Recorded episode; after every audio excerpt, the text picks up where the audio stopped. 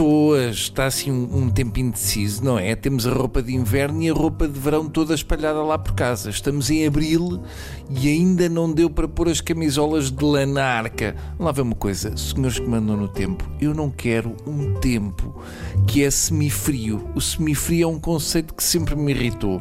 Um semifrio não passa de um gelado com um penteado parvo que foi posto durante um minuto debaixo do secador de mãos de uma casa de banho pública.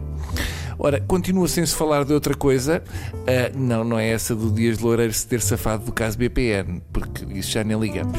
Estamos a falar do gol do Ronaldo, é um grande gol. Eu já vi tantas vezes que conheço o gol do Ronaldo contra a Juventus melhor do que a palma da minha mão e atenção que eu tive uma adolescência cheia.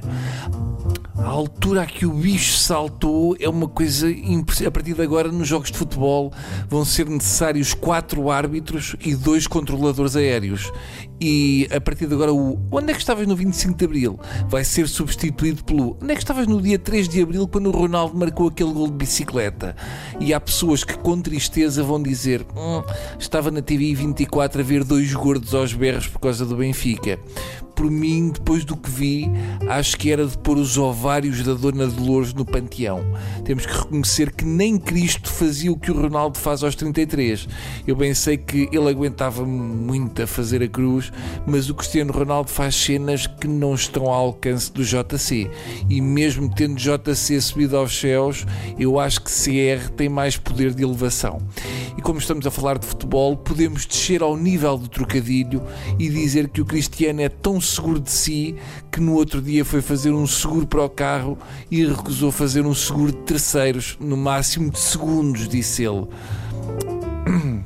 Estou um bocadinho arrependido do, do, do trocadilho, peço desculpa. Apesar de tudo o que já fez, ainda há portugueses que parece que não gostam do Cristiano Ronaldo, se estão irritados com o Ronaldo e embirram com ele por causa da pipa de massa que ganha, ainda bem, porque sempre descansa a função pública um bocadinho.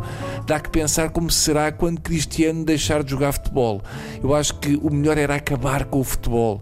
Eu acho que o Cristiano, quando pendurar as chuteiras, vai ser presidente do Sporting ou presidente da Madeira, aquilo que na altura ainda existir. Eu não posso deixar de falar como foi bonito ver os adeptos da Juventus a baterem palmas ao gol de um adversário que sirva de exemplo aos políticos. Eu não estou a ver o Montenegro a ser capaz de se levantar para bater palmas ao Rui Rio.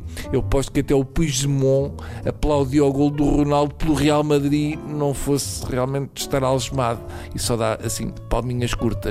Mas não vamos falar sobre a Catalunha, não vão os espanhóis ficar chateados e para o ano conseguimos ter espaço para ir à rua durante a Páscoa. Até segunda.